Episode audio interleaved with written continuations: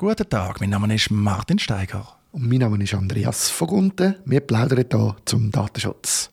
Andreas, wir haben eine Abmahnung, äh, nein, eben keine Abmahnung, wir haben ein Schreiben bekommen oder eine E-Mail. Und zwar ist das vom Anwaltskollegen Weiss aus äh, Deutschland. Erinnerst du dich noch an Kollege Weiss?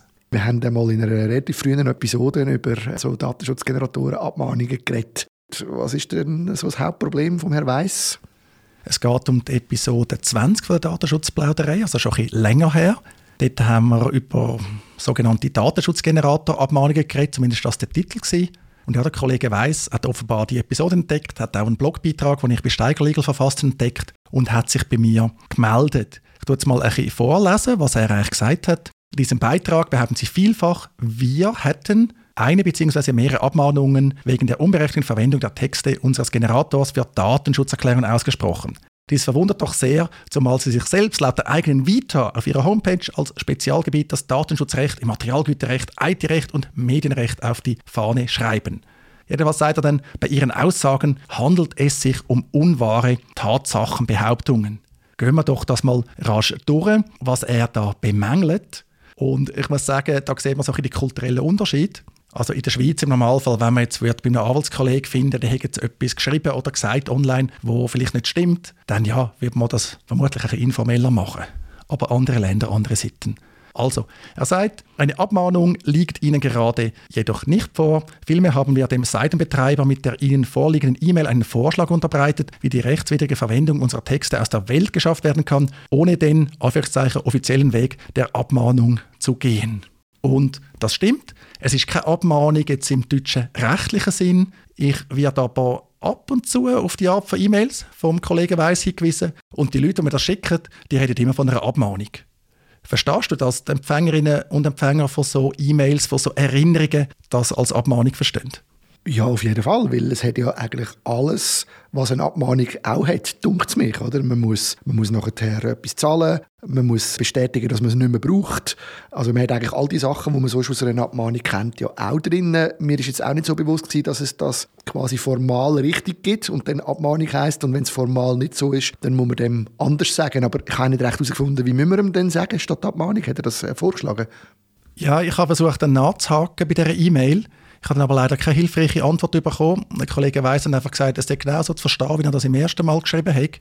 Ich gehe einfach davon aus, dass er sagt, es werden Vorschläge unterbreitet, es sind keine Abmahnungen im Sinne des deutschen Gesetzes. Und das stimmt auch. Man dürfte die Datenschutzerklärungen auch weiter verwenden. Aber eben, Laien verstehen das halt als Abmahnung. Übrigens ganz aktuell hat mich jemand informiert, die sind ganz empört gewesen, haben gesagt, ja, ich habe da die Abmahnung bekommen, die eben keine ist, wenn man das formgerecht anschaut, aber wir haben beim besten Willen keine Datenschutzerklärung von dem verwendet. Und das haben wir ja bei dieser Geschichte damals auch gehabt, dass dann jemand zu uns ist, äh, quasi das Gegenstück, äh, er sei abgemahnt worden für eine Datenschutzerklärung, die mit uns erstellt worden ist, mit unserem Datenschutzgenerator bei Datenschutzpartner. Aber gut, es ist wohl richtig, es ist keine Abmahnung im strengen deutschen rechtlichen Sinn, aber die meisten Empfänger und Empfänger, die sehen das wohl als Abmahnung. Dann ein weiterer Punkt, immer noch an mich gerichtet. Weiter ist Ihnen durch das Impressum auf unserer Internetseite bekannt, dass die gesamte Internetseite, das sei die Partnergesellschaft Anwaltskanzlei Weiß und Partner Rechtsanwälte, Patentanwalt. Gleichwohl behaupten Sie, dass der Anwaltskollege Weiß einen Datenschutzgenerator betreibt. Dies entspricht nachweislich nicht den Tatsachen. Wir haben Sie daher aufzufordern, darzulegen, warum Sie sich berechtigt glauben zu behaupten, dass der Generator für Datenschutzerklärung von mir betrieben wird. Ja, stimmt. Also es ist die Anwaltskanzlei, aber umgangssprachlich habe ich jetzt auch gefunden, bei einer Anwaltskanzlei, wo Weiss ein Partner heißt, wo sich ein Anwalt namens Weiss meldet. Ja, also, dass das äh, jetzt gerade irgendwie dramatisch soll sie nicht der Tatsache entsprechen. Naja, ich würde sagen, es ist eine gewisse Ungenauigkeit. Wir haben auch schon Leute gesagt, hey Martin, du betreibst doch den Datenschutzgenerator. Dann habe ich mich also nicht einmal aufgeregt und gesagt, nein, das ist Datenschutzpartner AG. Auch wenn es natürlich leid tut für dich, Andreas, weil du bist natürlich auch beteiligt, Cornelia Diethelm ist beteiligt, viele weitere sind beteiligt. Aber es ist ein bisschen pingelig, nicht? total pingelig. Es ist vor allem so, ich finde lustig, dass es nicht einfach heisst, wenn schon, darf ich Sie bitten, in Zukunft zu betonen oder zu sagen, dass das unsere Anwaltskanzlei ist. Ich betreibe den nicht allein. Man könnte das so schreiben und sagen, ich betreibe den nicht selber. Es ist unsere Anwaltskanzlei mit dem Namen sowieso, der betreibt und ich würde es begrüßen, wenn Sie das in Zukunft so würden schreiben. Ich finde es so lustig, dass er dann schreibt, was bringt dich dazu?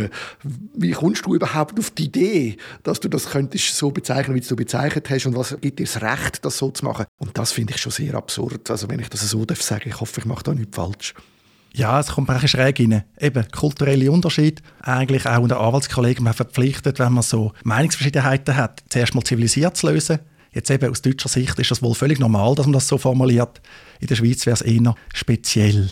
Es gibt noch einen dritten Punkt, schreibt er. Zudem veröffentlichen sie die Kontoverbindung unserer Partnergesellschaft. Losgelöst, dass wir ein solches Verhalten als hochgradig unkollegial erachten, haben wir sie neuerlich aufzufordern, darzulegen, warum sie sich berechtigt glauben, die Kontodaten unserer Partnergesellschaft im Internet veröffentlichen zu dürfen. Ja, ich habe natürlich aus der Erinnerung, aus dem Hinweis zitiert. Kontoverbindung, ehrlich gesagt, ist mir völlig egal gewesen. Es ist mehr um den Betrag gegangen und um die Zahlungsfrist, weil die Zahlungsfrist, die man da vorgeschlagen hat, ist recht kurz gewesen.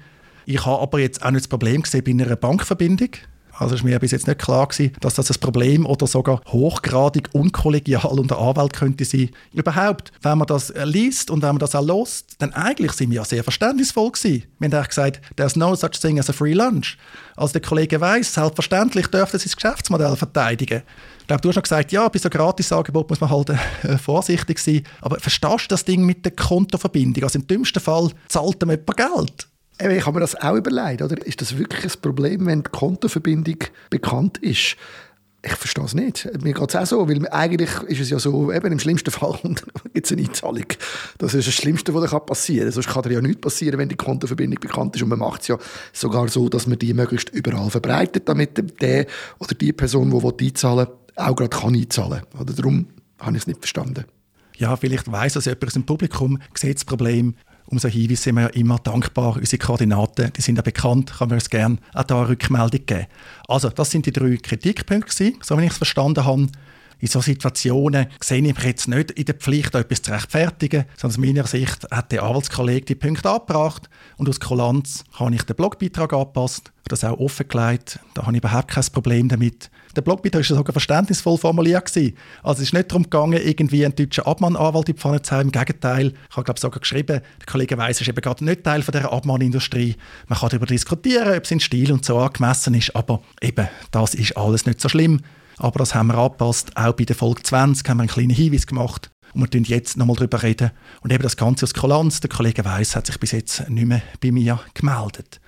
Was ich dann aber noch spannend gefunden habe, und zwar spannend, weil wir ja bei Datenschutzpartnern auch Datenschutzerklärungen anbieten, die kann man generieren mit diesem Datenschutzgenerator, dass er dann gesagt hat, ja, noch ein Hinweis, Sie können versichert sein, dass wir Datenschutzerklärungen zu weit höheren Beträgen als den mit der Ihnen vorliegenden E-Mail genannten Betrag in Höhe von 250 Euro lizenzieren.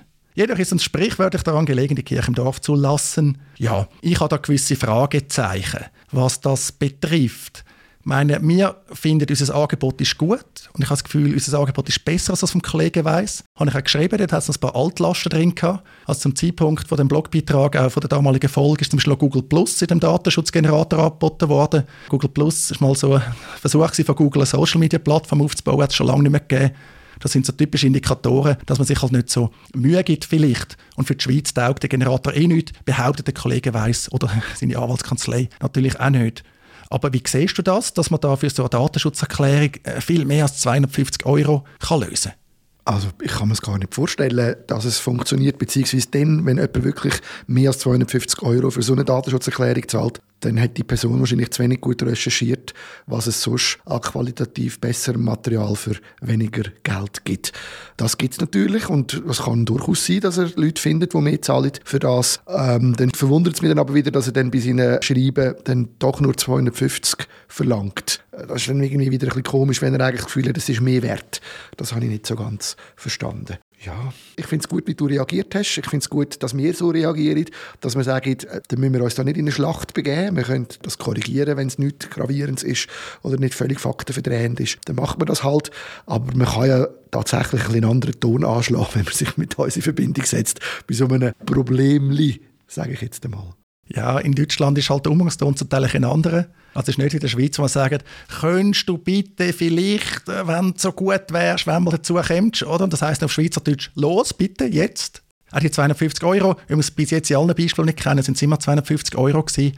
Ist vielleicht schon noch sinnvoll, weil wenn du 250 Euro hast, ist das etwas, was die Leute eh einmal noch zahlen. Der Vorwurf muss ja auch nicht falsch sein. Also ich gehe jetzt nicht davon aus, oder, dass die Mails immer falsch sind, sondern gibt es wahrscheinlich wirklich Leute, die den Datenschutzgenerator nutzen und den Hinweis übersenden oder das Gefühl haben, sie müssen das nicht einhalten. Dann verstehe ich auch, dass der Kollege Weiss zusammen mit seinen weiteren Anwaltskollegen von seiner Anwaltskanzlei, die sich dann darüber beschwert und dagegen vorgeht. Auch da, eben, wir haben eigentlich Verständnis für das Ganze. Noch ein letzter Punkt. Das habe ich nicht verstanden. Die E-Mail zu einer Art Disclaimer gehabt, hat jetzt nichts mehr mit der Sache zu tun.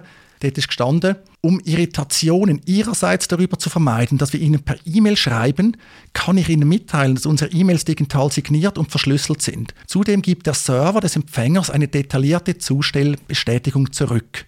Das mit der Zustellbestätigung haben wir übrigens auch mal in einer Episode gehabt. Da habe ich mit einem Gast darüber geredet. Wie kann man schauen, ob eine E-Mail angekommen ist? Empfangsbestätigung und andere Möglichkeiten. Jetzt da die E-Mail, die wir bekommen die ist weder sichtbar digital signiert noch verschlüsselt gewesen, also nicht end-to-end verschlüsselt mit irgendwie PGP oder S-MIME.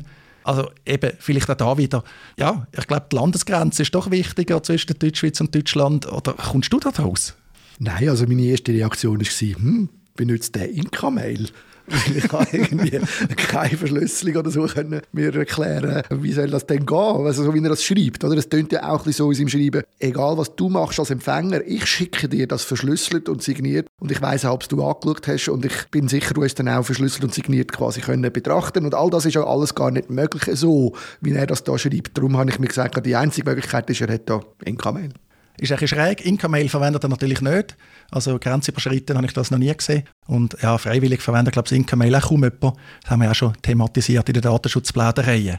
Jedenfalls, um es nochmal klarzustellen, eben der Anwaltskollege Weiss hat da per E-Mail mitteilt, nicht er, sondern die Anwaltskanzlei Weiss und Partner deckt den Datenschutzgenerator betreiben. Sie dürfen auch keine Abmahnungen verschicken, sondern Vorschläge im Sinne von einer einfachen Lösung, Kille im Dorf lassen. Und das mit der Bankverbindung hat er ja nicht geschätzt. Den Blogbeitrag habe ich aus Kolanz angepasst. Genauso als Kolanz haben wir bei der ursprünglichen Episode einen Hinweis ergänzt. Und jetzt haben wir heute auch nochmal darüber geredet. Ich denke, das ist auch ein Thema, das vielleicht für unser Publikum noch interessant ist. Einerseits, dass nicht reinlaufen, wenn es den Datenschutzgenerator wieder erwarten verwendet, weil eben für die Schweiz wird ihn jetzt nicht verwenden. Er ist nicht für das ausgerichtet, sagt dann niemand. Und auf der anderen Seite, wenn man so etwas überkommt, dass man weiß, hey, das ist echt, das ist jetzt kein Betrugsversuch, sondern da ist halt eine deutsche Anwaltskanzlei, was Marketing könnte, den Datenschutzgenerator betreibt und das halt tatsächlich zu Recht nicht schätzt, wenn man sich dann den gratis bedient, anstatt den Link-Juice zu liefern, damit das Marketing auch funktioniert.